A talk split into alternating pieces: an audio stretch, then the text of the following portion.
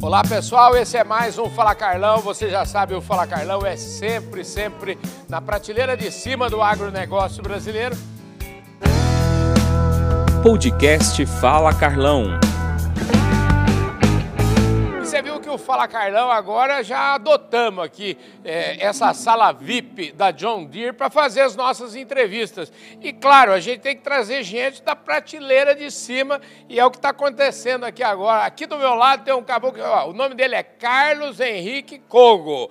Ele é o cara mais conhecido desse mercado, o consultor mais conhecido, segundo o João Pontes da John Deere, falou, Carlão, o, o Cogo é o Cogo, porra, não é possível, ele é o cara. Escuta, obrigado pela sua gentileza de falar com a gente aqui, viu? O prazer é nosso. Eu que estava tempo para te dar uma entrevista, não podia. Ah, que que é isso, rapaz? Ô, Carlos, deixa eu te falar aqui. Vamos começar do começo. Em vez de, eu não quero falar de perspectiva de nada aqui antes. Eu quero saber de você. Me conte a sua história. Você viu que eu já falei os três nomes, né? Meu irmão tem o nome de Antônio, porque o, o, o avô materno chamava Antônio o avô paterno também chamava Antônio, para não brigarem lá, meu pai tacou o nome dele Antônio da Silva. Então é assim. E, é, e você tem uma história meio parecida aí, como é que é isso? É, parecido. Um, um avô é Carlos, outro é Henrique, e a minha mãe fez a fusão do Carlos e Henrique. Mas o Henrique, se alguém falar, realmente é, é corretor de imóveis ou vendedor de seguro, porque ninguém, ninguém conhece. Ficou o nome Carlos Coco, ficou como nome de guerra. E, e, esse Carlos Cogo é o seguinte, esse nome se confunde aí com a consultoria aí, a gente faz análise de mercado, mas isso tudo daqui a pouco a gente conversa. Eu queria saber um pouco qual que é a sua história. Me conte aí, você nasceu em Porto Alegre, sua família é italiana, morou na, lá na Serra. Me conte um pouquinho dessa conversa. Isso, meu avô e minha avó se conheceram no navio, são imigrantes italianos, como a maioria, uhum. e foram para a Serra, né? foram para outras regiões, do Rio Grande do Sul, do Paraná também. E o meu pai, que foi o último filho, foi nascer em Porto Alegre, eu acabei também nascendo em Porto Alegre.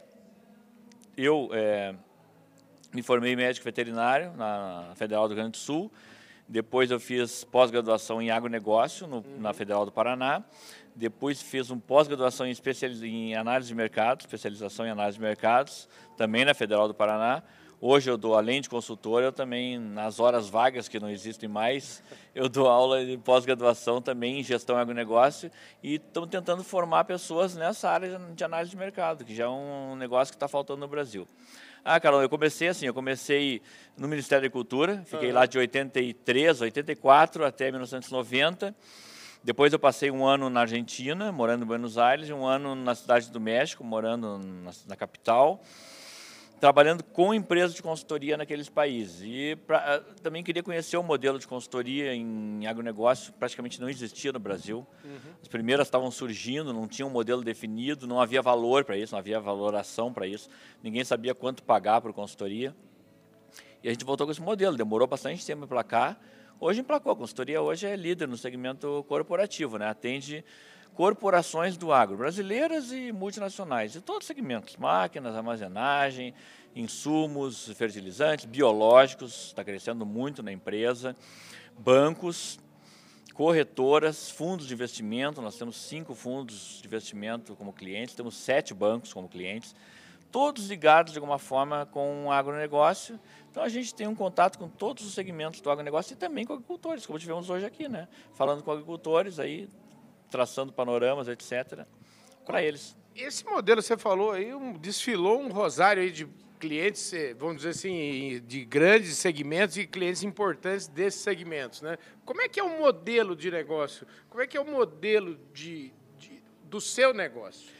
É um modelo que, que conjuga assim, inteligência de mercado, data science, inteligência de dados, né? A consultoria tentou suprir uma falta que o Brasil tem de bons dados, né? dados de campo mesmo, áreas plantadas, de culturas, tamanhos de safras, né? tamanhos de produtores, perfis de produtores, junto com inteligência de mercado e análise de merc desses mercados. Né? E, ou seja, é, trazer para esses clientes é, estimativas, boas estimativas de safra bem antecipadas, não simplesmente copiar governo, uhum. é, riscos, é, oportunidades. O país é cheio de, de, riscos, cheio de desafios, mas também é cheio de oportunidades, né?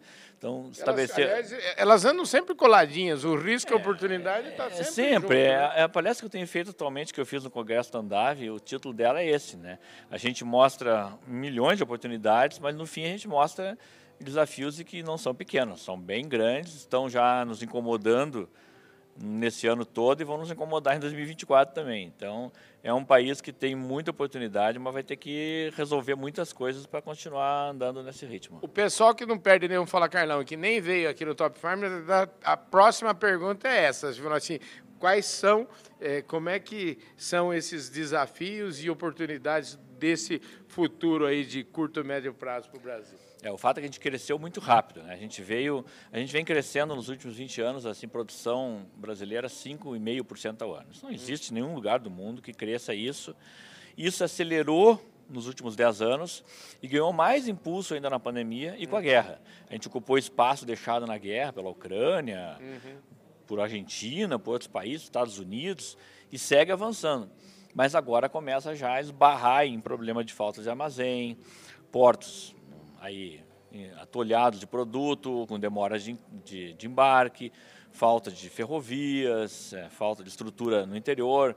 É, o João tocou aqui falta de conectividade no campo, isso uhum. atrapalha também. Não temos sistemas de irrigação no país, o país irriga pouco, uhum. não fazemos seguro rural. O, o Brasil está carecendo de gestão do lado do produtor e do lado do próprio governo, do Estado. O Estado tem que ter gestão também. Se a gente não fizer isso, a gente não vai em frente nesse ritmo que está aí. Agora, vem cá, é, a gente não vai em frente e o produtor, como diz o João ali, o produtor brasileiro é animado, barbaridade. Eu acho que ele está andando na frente da indústria, sempre querendo, sempre é, ávido por novidades. É, dá a impressão que ele não está muito se incomodando com os problemas, que acha que vai acontecer uma solução milagrosa lá na frente? É, não dá impressão, é isso que ele tem feito, sim. Ele tem esperado uma solução milagrosa.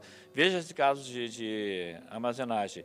Uhum. Eu vou concordar que não é uma coisa tão antiga. A gente, a gente começou a ter problema lá por 2016, 2017. A partir dali começou a haver um descolamento de produção e capacidade de guardar isso. Só que agora chegou numa situação que nós estamos aí vendo cada vez mais produtos a céu aberto, aí em, em tempos cada vez mais longos, em volumes cada vez maiores, e isso está retirando o preço. E está retirando o preço do agricultor, é ele que está pagando essa conta. Entendi. Não é o armazenador que não faz, não é o governo. Quem paga essa conta é o produtor. Nós estamos perdendo hoje em torno de 30% do preço possível por problemas de gestão do nosso negócio. Agora você falou um negócio que depende, e, e aí eu queria como é que a gente lida com isso? Eu não sou muito de perder tempo com aquilo que a gente não tem controle. E o governo, a gente sabe, cada vez mais é um governo de, a, o cobertor cada vez mais curto, o governo sempre preocupado com coisas que são muito mais é, urgentes. Como é que a gente lida? Como é que o setor tem que lidar com isso? E, e, e que ação que você consegue ver que este governo, eu não falo deste governo em específico, eu estou falando do, de qualquer governo, pode fazer?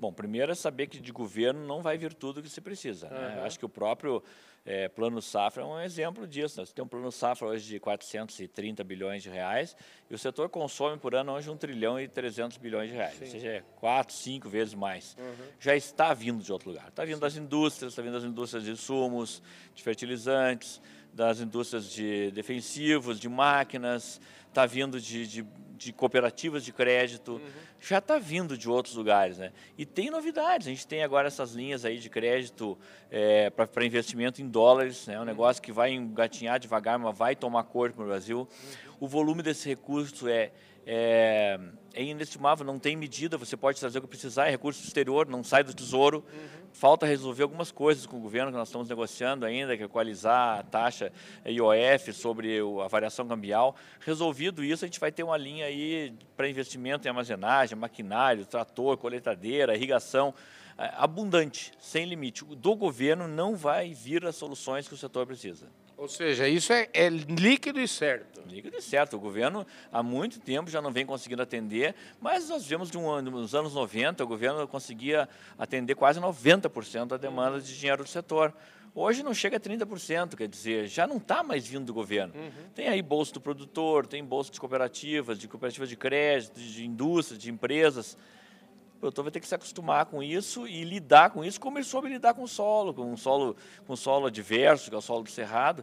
Ele vai ter que aprender a lidar num cenário adverso também de não ter mais recursos de governo. E vem cá, nesse quesito, mercado, né, que é sempre eu falo assim, o produtor brasileiro, o produtor, ele é exemplo na hora de dentro da porteira. Ele já está, já melhorou. O que, que precisa, o que, que o produtor brasileiro precisa melhorar dentro de um cenário como esse? Na porteira, realmente, eu vou concordar com o João aqui, da João Dia, que não precisa melhorar mais nada. O produtor é o produtor antenado, conectado, ele está sempre ah, permeável para novidades, uhum. para situações novas de tecnologia, de máquinas, eh, de conexões, eh, de, de, de acompanhar grupos de WhatsApp. Ele está muito conectado, ele está muito ligado em tudo. Agora, do lado de gestão, ele peca muito realmente, ele, ele joga para terceiros a culpa de falta de gestão. Né? Um caso clássico que nós passamos esse ano com a soja. Né? O produtor é, teve aí seis meses do ano passado para fixar a soja a valores de 170, 180 reais e foi vender uma média de 120, 130 por falta de gestão, por, por, por ficar mirando o preço e não mirando o resultado. Uhum. Ele teve durante seis meses um lucro de 40% segurado que não interessou para ele.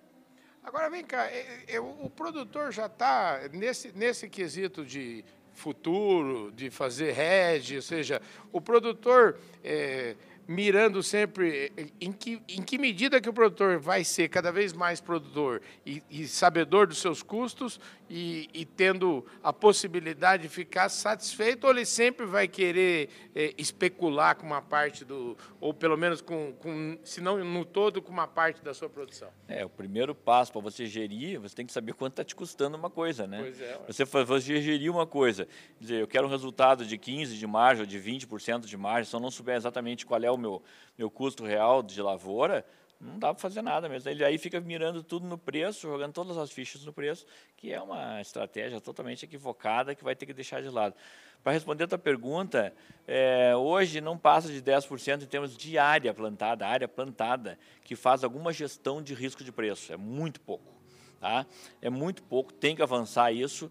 O, o Brasil, pelas características dele, já tem oscilação de preço, né? é câmbio, é uhum. sazonalidade, é falta de armazém, é problema de embarque e o produtor não faz gestão de, de, risco de preço, sem falar que não faz gestão de risco de seca, não, não investe em, em irrigação, não investe em armazenagem, não faz seguro rural, né? não, não procura se proteger do seu negócio e aí depois fica chocado quando tem uma quebra de safra, quando tem um preço que ele, em que perde aí todo o seu lucro numa, numa gestão mal feita. Né?